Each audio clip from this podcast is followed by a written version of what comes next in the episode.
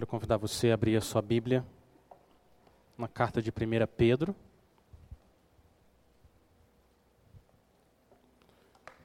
Primeira Pedro capítulo 3. Nós vamos olhar hoje versículos de 8 a 12. Depois de mais de dois meses de interrupção, nós retomamos hoje a nossa série Exilados Exultantes na carta de 1 Pedro. 1 Pedro 3, do versículo, do versículo 8 ao 12.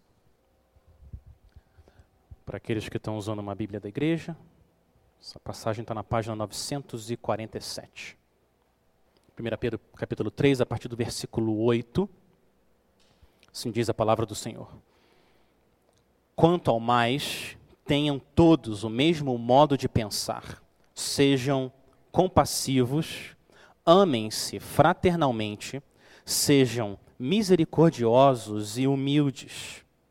Não retribuam mal com mal, nem insulto com insulto.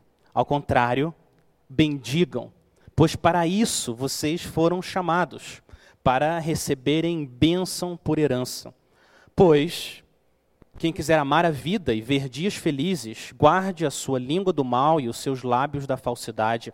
Afaste-se do mal e faça o bem busque a paz com perseverança, porque os olhos do Senhor estão sobre os justos e os seus ouvidos estão atentos à sua oração. Mas o rosto do Senhor volta-se contra os que praticam o mal. Vamos orar?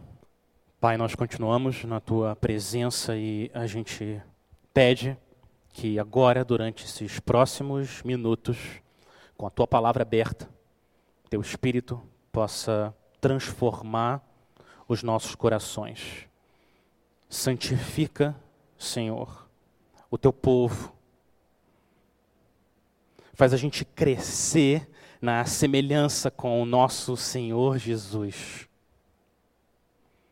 Traz arrependimento, Senhor, onde é necessário no nosso coração e coloca fé confiança na tua palavra, nas tuas promessas. Nós oramos também, Pai, que o Senhor fortaleça a nossa união em Cristo e no Evangelho. Esse é o nosso pedido, Senhor. Por causa da tua graça revelada no teu Filho e no nome dele que nós oramos. Amém. Quem quer ver dias felizes? Quem? Quem quer ser feliz? Se eu fizesse essa pergunta aqui para todos vocês, quem quer ser feliz? Eu entendo que 100% de vocês diriam: Eu quero. Eu quero ser feliz.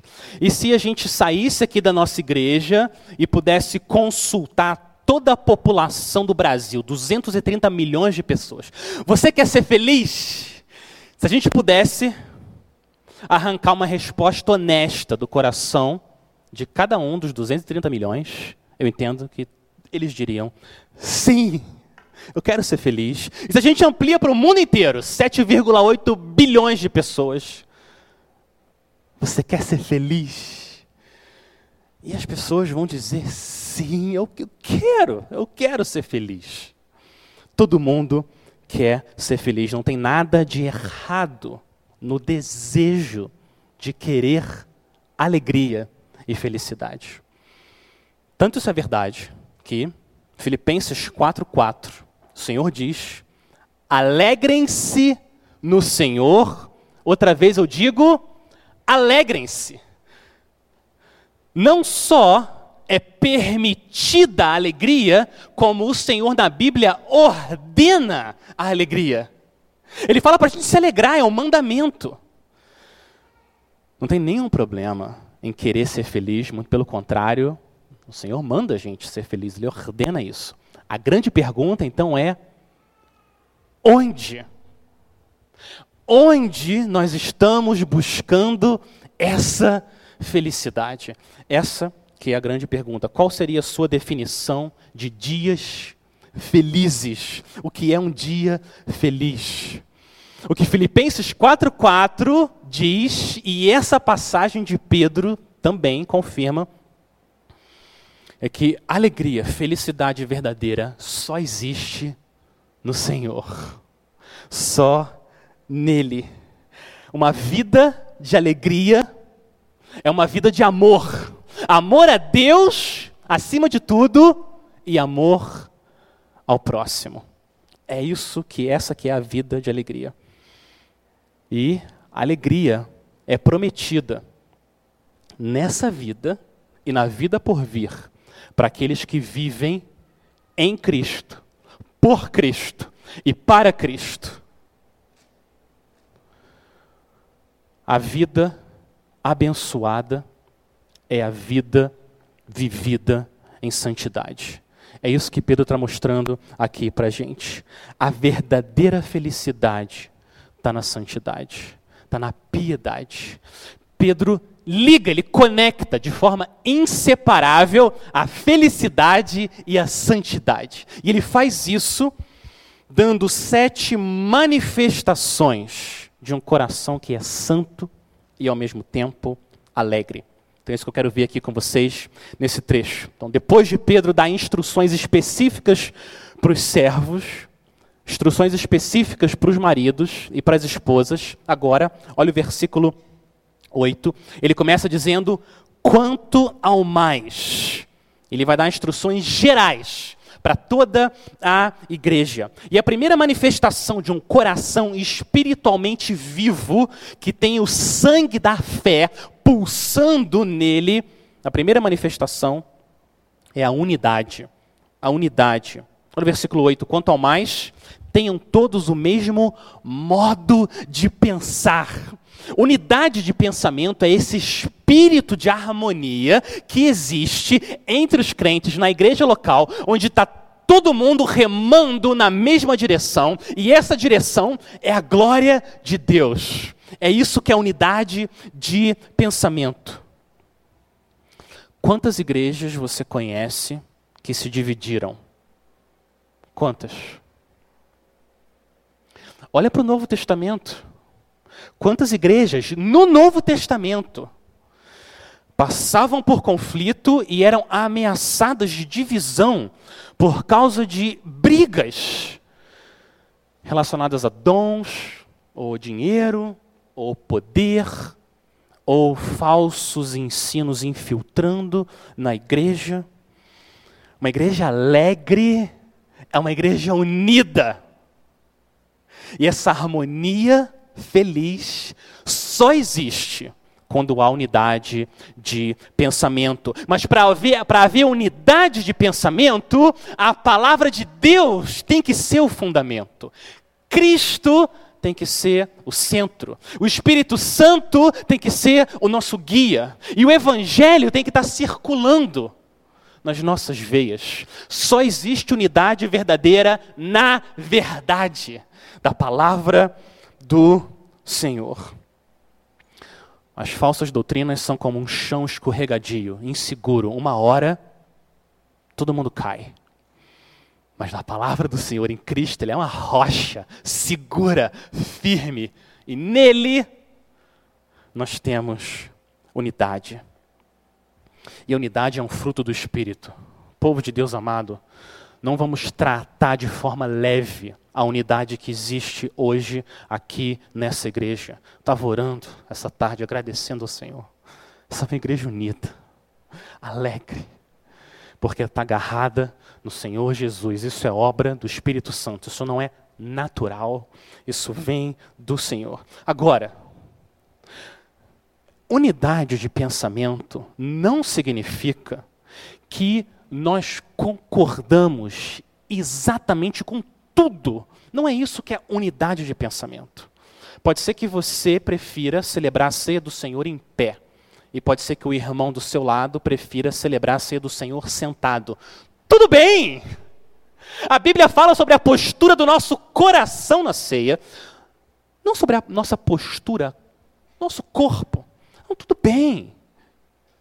A gente não se divide por causa disso. Pode ser que você entenda que o Senhor Jesus vai voltar, ele vai reinar por mil anos aqui, e depois que ele reinar por mil anos, vem o julgamento. Pode ser que esse seja o seu entendimento. Ou pode ser que você entenda que a gente já está vivendo o milênio, e quando o Senhor Jesus voltar, vai ser o julgamento dos ímpios e o estabelecimento do reino eterno dele. Pode ser que a gente tenha opiniões diferentes sobre algumas questões dos últimos tempos. Tudo bem, a gente vai continuar se amando. Agora, se fosse por causa da divindade de Cristo ou a justificação pela fé somente, aí seria diferente. A gente precisa ter unidade no Evangelho, não necessariamente concordar com tudo que a outra pessoa pensa. E para isso a gente precisa de sabedoria do Senhor. Então, povo de Deus, a verdadeira alegria está em não alimentar discórdia, não falar mal dos irmãos por trás, não, não criar divisão, mas em cultivar um ambiente de unidade, de amor. Os membros de Cristo vivem juntos porque eles fazem parte do mesmo corpo. O Senhor Jesus é o cabeça e por isso nós vivemos unidos. Essa é a primeira manifestação de um coração santo. Ele deseja a unidade, ele não cria divisão. Segundo, segunda manifestação, olha como ele continua, Pedro continua. Segunda manifestação da maturidade cristã, tem o mesmo modo de pensar, sejam compassivos. Você já ouviu a expressão a paixão de Cristo? Que, que a palavra paixão significa nessa expressão? A paixão de Cristo é o sofrimento, não é? De Cristo. E essa palavra paixão está dentro aqui de compassivo. Compaixão. Então, o que é uma pessoa compassiva? É uma pessoa que sofre com a outra. Ela se identifica com o sofrimento do outro. É isso que é uma pessoa compassiva. Eu quero deixar com vocês aqui três sugestões de como a gente pode crescer em compaixão uns pelos outros. Primeiro, primeiro é importante, muito importante a gente reconhecer que a nossa capacidade de experimentar compaixão está diretamente relacionada ao amor que a gente sente por uma pessoa. A nossa capacidade de se compadecer por alguém sempre está diretamente relacionada ao amor que a gente tem por aquela pessoa. Quanto mais você ama alguém, mais você tem compaixão por ela. Então, se você passa na rua e você vê alguém com a roupa toda rasgada, sujo, passando necessidade, pode ser que a gente pare e tente ajudar e tente dar comida ou até conversar com a pessoa, mas depois provavelmente a gente vai embora e chega em casa e está tudo bem, a gente continua vivendo a vida, nossa compaixão com aquela pessoa é limitada. Mas, se a pessoa que você encontra na rua, com uma roupa toda rasgada, suja, necessitada, é o seu filho que está perdido há dois anos, vai ser diferente o seu coração vai ficar derretido. A quantidade de compaixão quando você vê aquela pessoa sofrendo muda. Por quê? Por causa da quantidade de amor que você tem por aquela pessoa. As pessoas mais compassivas são as pessoas que mais amam os outros. A gente precisa orar para o Senhor aumentar o nosso amor uns pelos outros. Porque com o aumento do amor, vem o aumento da compaixão. E a gente vai crescendo na nossa capacidade espiritual de se alegrar com os que se alegram e de chorar com os que choram. Esse é o primeiro elemento importante da compaixão. O segundo, o segundo elemento importante da compaixão é o seu sofrimento. Quando o Senhor traz tribulação na sua vida, Ele está fazendo um milhão de coisas no seu coração, mas uma coisa que ele sempre está fazendo em você, quando você está sofrendo, é alargando a sua capacidade de se compadecer. O Senhor está injetando compaixão dentro de você enquanto você está sofrendo. Olha o que o apóstolo Paulo fala em 2 Coríntios, capítulo 1, Logo no começo da carta, ele fala que o Deus de toda, de toda consolação, 2 Coríntios 1,4, esse Deus de toda consolação, nos consola em toda a nossa tribulação, para que, pela consolação que nós mesmos recebemos de Deus, possamos consolar os que estiverem em qualquer espécie de tribulação. Olha isso. Deus consola você para que você console o outro. Deus se aproxima de você no seu sofrimento para que você consiga se aproximar daqueles que também sofrem.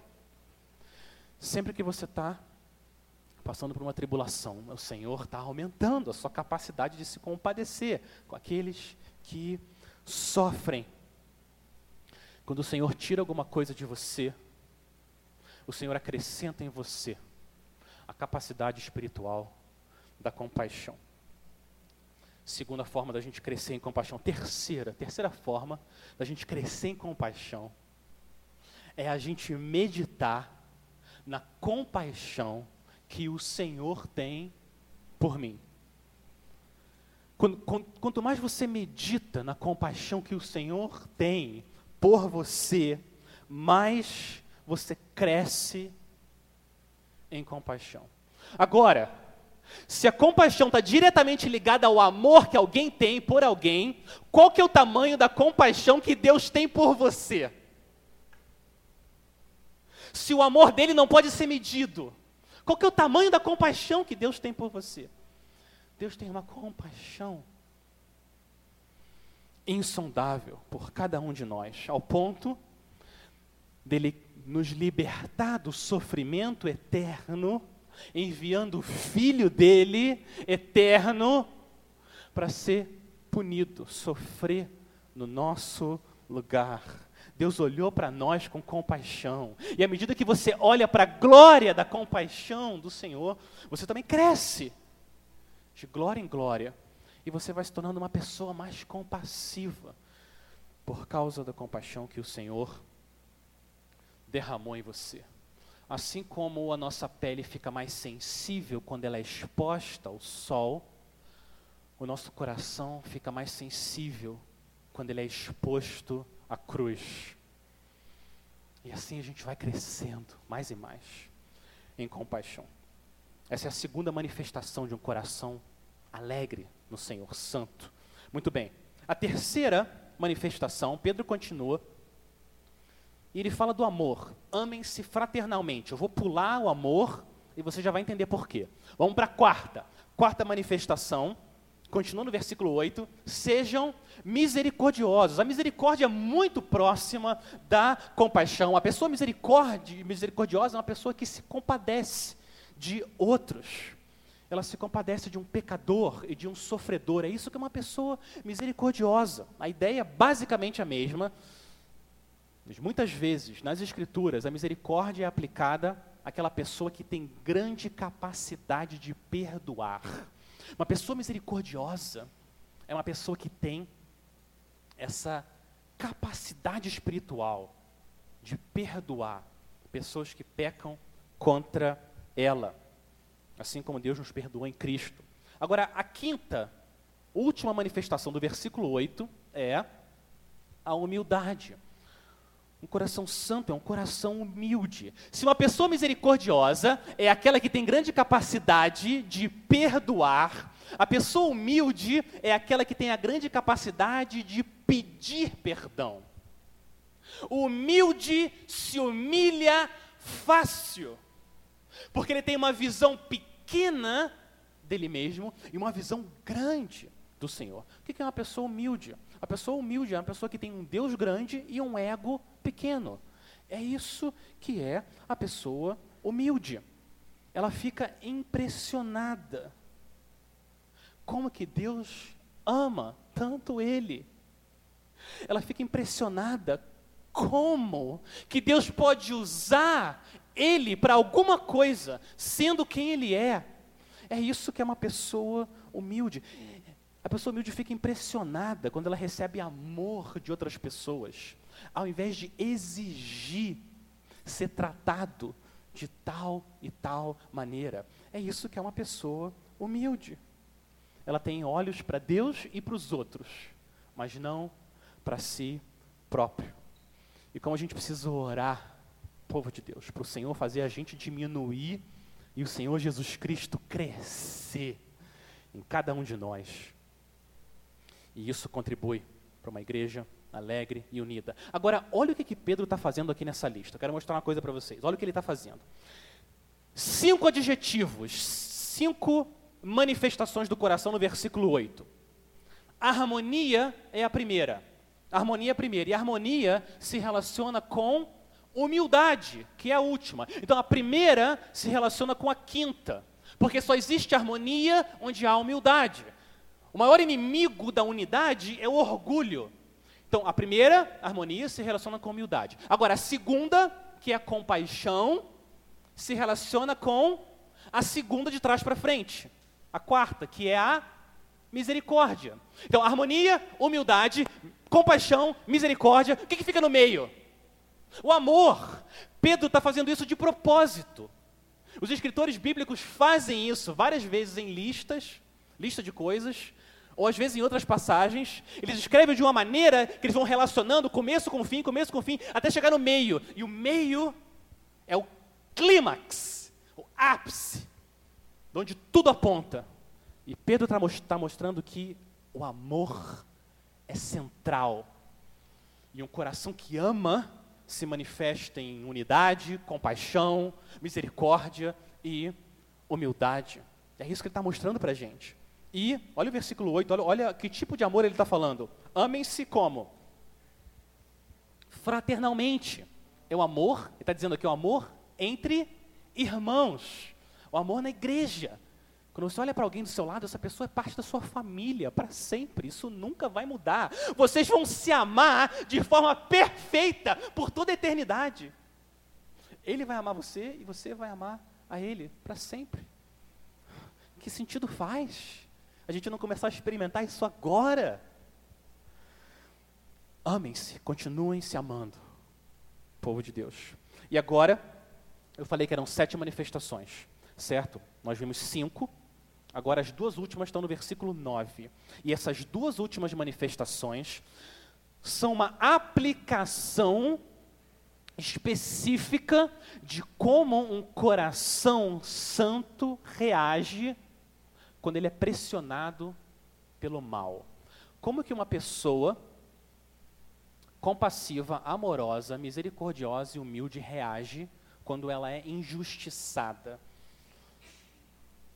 Como você deve reagir quando alguém grita com você, ou alguém xinga você, ou alguém é insensível com você, ou alguém ignora as suas necessidades e não trata você bem? Como? Como Deus chama você a reagir. E esse coração amoroso reage. Olha o versículo 9. Sem devolver o mal com o mal, não retribuam mal com mal, nem insulto com insulto. Pagar na mesma moeda não é uma resposta cristã. O conflito nunca é resolvido, a gente sabe disso. Nossa carne já levou a gente a fazer isso. Devolver o mal com o mal o conflito nunca é resolvido. Deus sempre é desonrado. E ao invés da gente experimentar o gosto doce da piedade, a gente fica com o gosto amargo do pecado, porque a gente devolveu o mal com o mal. Ser insultado e insultar de volta é a resposta natural do coração. Mas você, crente, que tem o Espírito Santo, você pode dar uma resposta sobrenatural. Quando alguém é mal, insulta você, uma resposta sobrenatural. Você tem esse poder dentro de você, que não vem de você, que vem do Senhor, do Espírito Santo. Olha qual é a resposta. Olha o versículo 9, continua no versículo 9. Não retribuam mal com mal, nem insulto com insulto. Ao contrário, bendigam bendigam. Bendigam no sentido de abençoem. Você pede para Deus com um coração sincero,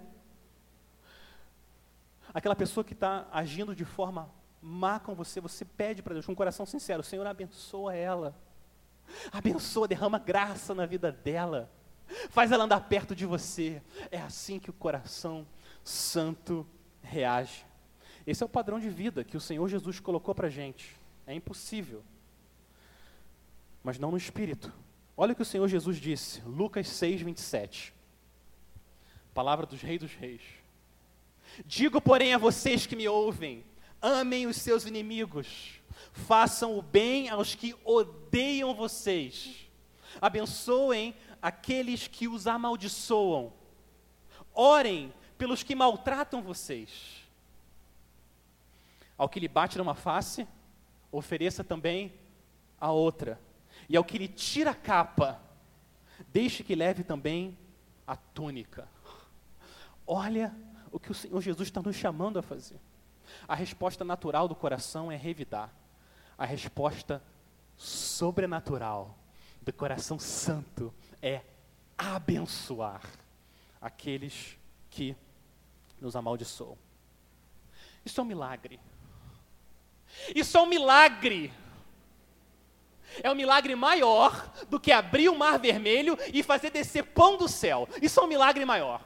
Deus é tão poderoso, tão poderoso, que Ele cria essa capacidade num coração que estava morto em pecado, de amar aqueles que odeiam você, ou estão agindo com ódio contra você. Isso é um milagre. Você não dá um troco, mas você abençoa, ora e ama aquela pessoa. Seu chefe trata você de forma injusta, alguém no trabalho tentando puxar o seu tapete.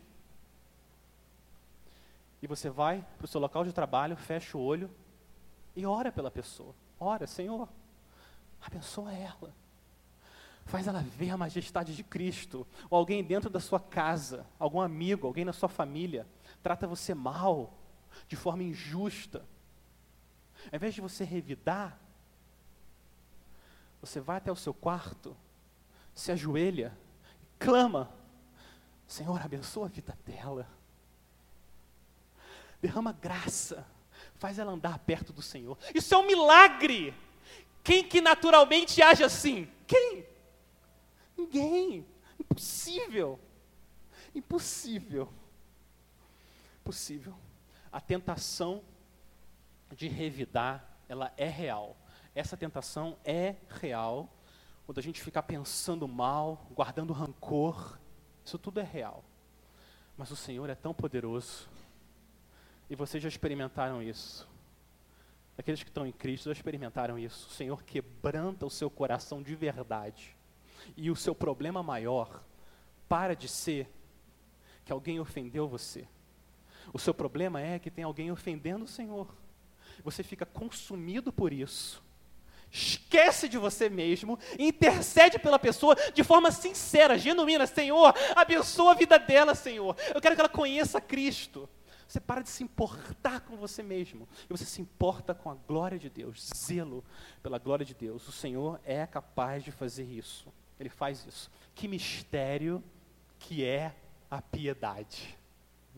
Mistério. Como a santidade é linda e como o Espírito Santo é poderoso de fazer isso no coração do povo dele. O Senhor Jesus é o nosso maior exemplo. O Senhor Jesus pregado numa cruz. Como o Senhor Jesus devolveu, ele pregado naquela cruz, aquelas pessoas que estavam ali embaixo. O que, que o Senhor Jesus fez? Olha o que ele fez. Ele foi até o Pai, pregado naquela cruz. Pai, perdoa-lhes. Eles não sabem o que fazem. Olha isso. O Senhor Jesus recebe pregos nas mãos e nos pés e ele devolve misericórdia, graça, intercessão. Senhor, perdoa, compaixão flui da única pessoa que não merece nenhum mal. E ele faz isso no único lugar, único lugar que toda maldade pode ser perdoada. Na cruz. Na cruz do Senhor Jesus, ali toda sua maldade pode ser perdoada para sempre por causa do Filho de Deus. O Senhor devolveu o mal do nosso pecado com o bem mais precioso dele, o filho dele, morto no nosso lugar. E foi para isso que o Senhor chamou você. Olha que o versículo 9 diz. Pedro diz: Foi para isso que o Senhor nos chamou, foi para isso que vocês foram chamados para devolver maldição com bênção, devolver ódio com amor, devolver maldade com bondade. Agora, olha a lógica de Pedro. Isso vai parecer estranho. Isso pode parecer estranho, mas olha a lógica de Pedro no versículo 9. Olha o versículo 9. Ele fala do que a gente é capaz de fazer, o poder de Cristo em nós, não retribuam mal com mal, nem insulto com insulto, ao contrário, bendigam, pois para isso vocês foram chamados. Para quê? Para quê? Olha o que ele diz. Para receberem bênção por herança. Literalmente, o texto diz para herdarem a bênção. Olha o que Pedro está dizendo. Não devolva mal com mal, mas devolva o mal com o bem, para que você receba a bênção por herança. Que bênção, que herança é essa? Versículo 7, olha o versículo anterior da nossa passagem. Pedro diz que as mulheres são co-herdeiras. De novo, a ideia de herança. Co-herdeiras da graça. E lá no capítulo 1, versículo 4, Pedro diz que através de Jesus nós fomos regenerados, ó, versículo, capítulo 1, 1 Pedro 1, 4, nós fomos regenerados para uma herança, de novo, herança. Mesma palavra, que jamais poderá perecer, macular-se ou perder o seu valor, herança guardada nos céus. Que herança é essa? Que herança é essa que Pedro está falando? Que herança é essa? Que herança é que está guardada nos céus para você? a vida eterna, a consumação da sua salvação, vida na presença do Senhor para sempre. Essa é a herança. Agora, volta para o capítulo 3. Volta para o capítulo 3. O que, que Pedro está dizendo então? Que a gente deve abençoar aqueles que nos maltratam para recebermos a vida eterna. É o que ele está falando. Dá a impressão que para a gente ser salvo, a gente precisa fazer coisas. Devolva o mal com o bem para que você ganhe a vida eterna.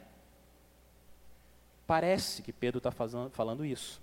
Você abençoa as pessoas que tratam mal você e aí você vai para o céu. Essa não é uma interpretação possível. Não pode ser isso que Pedro está falando. Não pode. Primeiro, porque ele já deixou claro várias vezes, em 1 Pedro, que nós somos regenerados pela palavra de Deus, viva e permanente. Ele falou no capítulo 1 também que o Senhor que vai fazer a gente perseverar até o fim.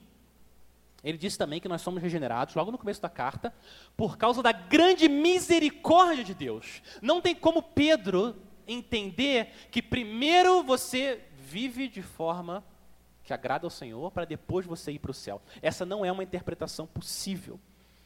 Pedro entende que a salvação é só pela graça, só pela fé, só em Cristo. Então, qual que é a lógica dessa passagem aqui? E meus irmãos, o que a gente está vendo aqui em Pedro é muito, muito importante, porque essa, até onde eu posso dizer, é a maior confusão que existe no meio evangélico. A confusão entre a relação entre a fé e as obras entre o evangelho e a santidade, como que você vive.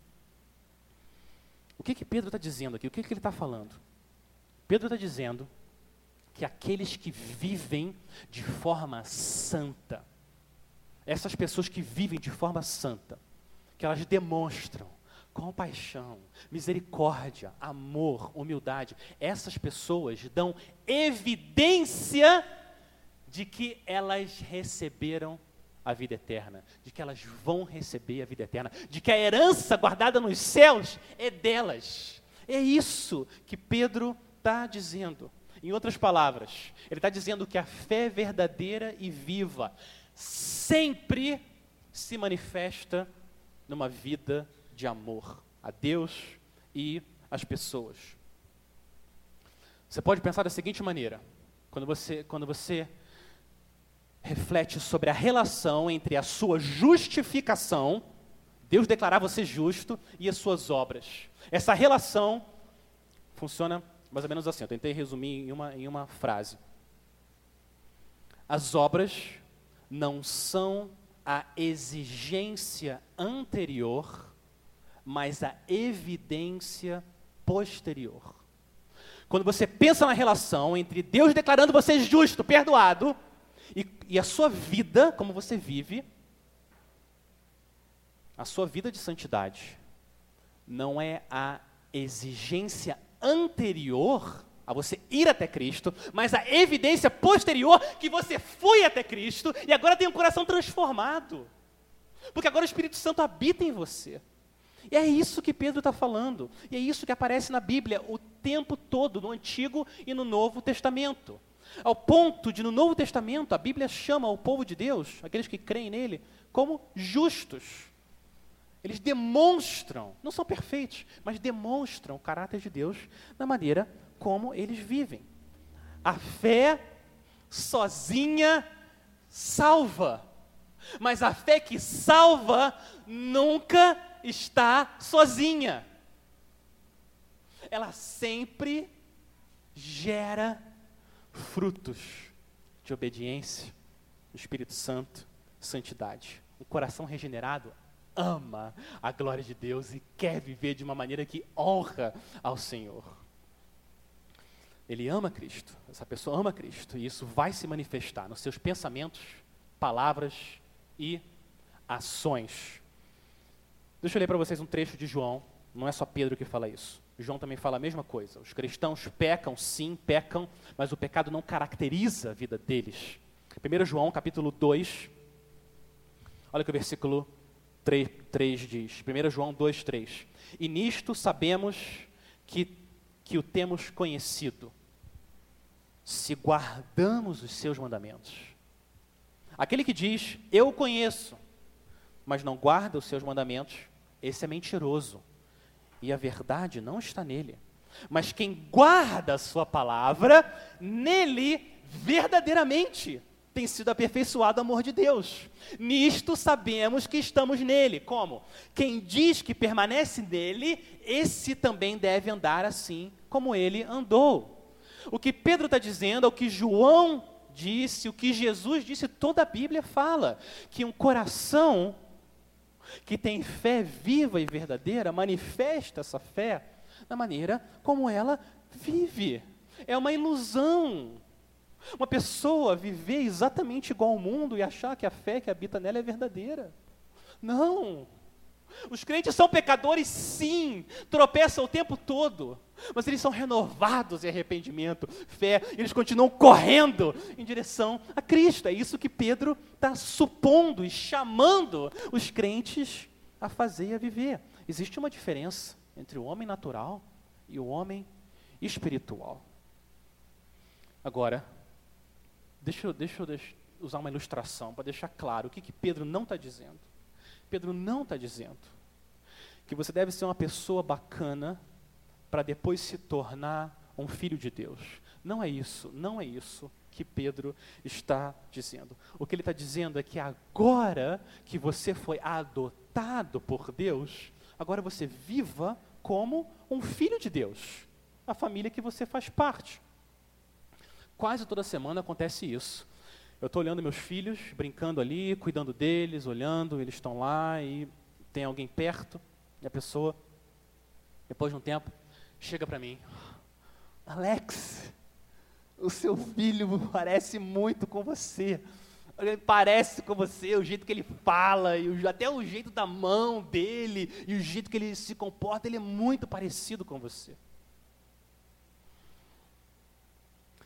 pela maneira como o filho é, as palavras, as atitudes do filho, é possível dizer quem é o pai dele.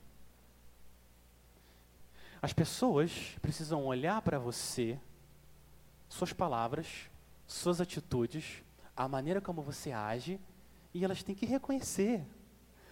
Eu sei de quem ela é filha. Eu sei de quem ele é filho. Dá para perceber, é inegável. A maneira como a pessoa fala, age, suas palavras, a maneira como ela reage ao sofrimento, ao mal que é trazido até ela, como você é, mostra quem é seu pai, a quem você pertence. As pessoas têm que olhar para a gente e identificar nosso Pai Celeste em nós.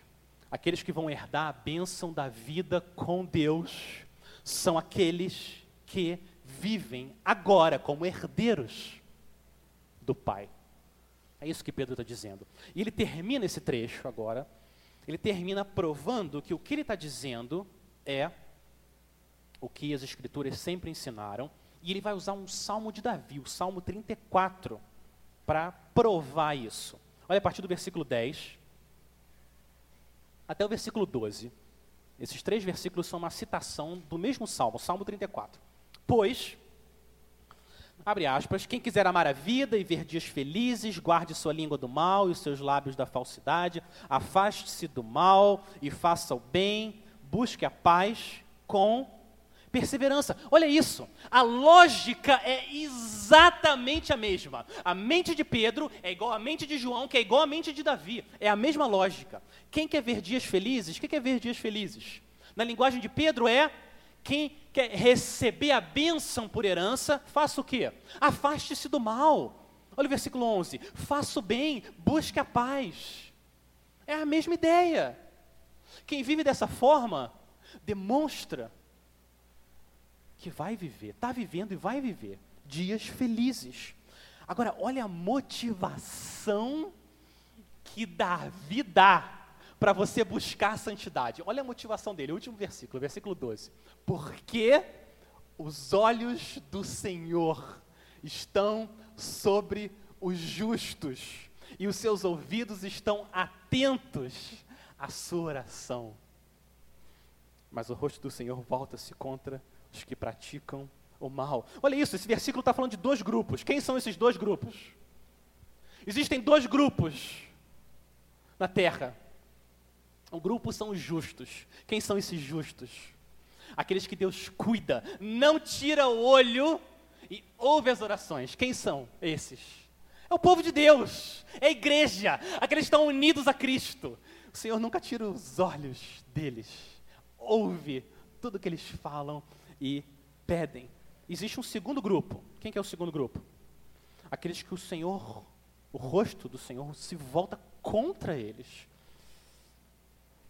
Os que praticam mal, Deus julga eles. Fica claro que a questão aqui não é uma vida melhor aqui na terra, ou todo mundo vai para o céu e uma vida um pouco melhor para uns no céu e um pouco menos melhor no céu. Não. A questão é salvação ou condenação. A maneira como você vive demonstra onde você vai viver eternamente. É isso que Pedro está dizendo. Fica claro que a questão aqui é ter Deus ou não ter Deus. Quem busca de forma sincera uma vida de piedade, dá evidências. Essa pessoa tem os olhos de Deus, os ouvidos de Deus. E a pessoa que não vive dessa forma dá evidência que não pertence ao Senhor. Quem pratica o mal prova que não conhece a Cristo. Então, olha a motivação que Davi dá e que Pedro também quer dar. Qual é a maior motivação para a sua vida de santidade? De acordo com o versículo 12. Qual é a maior motivação? A maior motivação é ter Deus com você. Essa é a maior motivação para a gente viver vidas santas ter os olhos de Deus, os ouvidos de Deus, um relacionamento com o Senhor. É isso que aqueles que creem em Cristo como seu Senhor, Salvador e Mestre têm. O próprio Deus. Não existe motivação maior para buscar uma vida de santidade que não seja próprio Deus vivendo com a gente. Felicidade e santidade sempre andam juntas, sempre. Mãos dadas.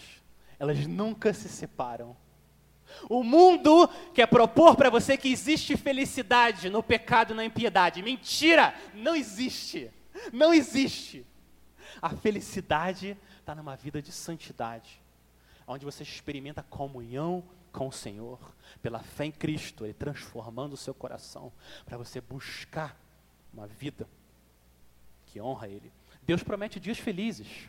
Olha o que, que Pedro está dizendo, que Davi disse no Salmo 34. Deus promete dias felizes, dias felizes sem fim, na presença dEle. Para aqueles que demonstram, que vivem uma fé viva. Um Deus vivo, do Cristo vivo.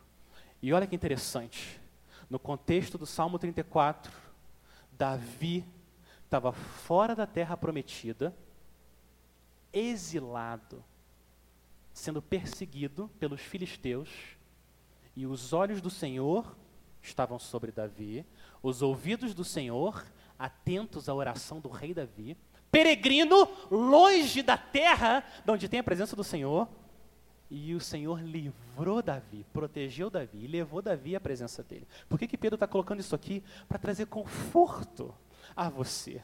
Quando alguém trata você mal, você está no meio de um mundo mal, o que, isso, o que o Senhor fez com Davi, ele vai fazer com você. Proteger você e trazer você a salvo até a presença dele, onde você vai ter dias felizes sem fim. Você pode sofrer o mal aqui, mas ainda assim, você é feliz por causa do seu Deus. Um coração que pulsa a fé verdadeira, ele não se contenta só com as orações respondidas do Senhor. Como Davi, ele quer o quê? Ele não quer só as orações respondidas do Senhor. Ele quer o Deus que responde as orações. Ele não quer só a provisão de Deus. Ele quer o Deus que provê. Deus, Ele é a nossa maior motivação para viver uma vida santa, porque só existe comunhão com o Senhor quando a gente vive uma vida de santidade. Nós buscamos essa vida, porque essa é a única forma de viver com o nosso Deus Santo. Amém? Vamos orar, vamos orar e pedir ao Senhor para fazer esse milagre, ou continuar fazendo esse milagre nos nossos corações. Senhor, a única forma da gente desfrutar um relacionamento com o Senhor é se a gente viver em santidade. E só o Teu Espírito Santo pode fazer isso. Senhor, continua fazendo esse milagre na vida do Teu povo. Traz aqueles que estão longe de Cristo, longe da Tua presença para perto do Senhor, concede arrependimento, fé, regenera os corações, faz esse milagre, Senhor, para que a gente possa viver uma vida de santidade, tenha dias felizes. Nós clamamos ao Senhor, que o Senhor faça isso na vida da nossa igreja, nos mantenha unidos e faça a gente crescer mais e mais em compaixão, amor, misericórdia e humildade. A gente pede para a tua própria glória, Senhor, para a glória do Senhor, do povo que carrega o teu nome. E nós pedimos agora, na nossa celebração do Senhor Jesus, que na cruz foi julgado no nosso lugar, o Senhor voltou o teu rosto contra ele, para que agora o Senhor pudesse olhar para nós com favor, nos ajuda a celebrar a ceia com corações quebrantados e alegres, Senhor. É o nosso pedido em nome de Jesus. Amém. E amém.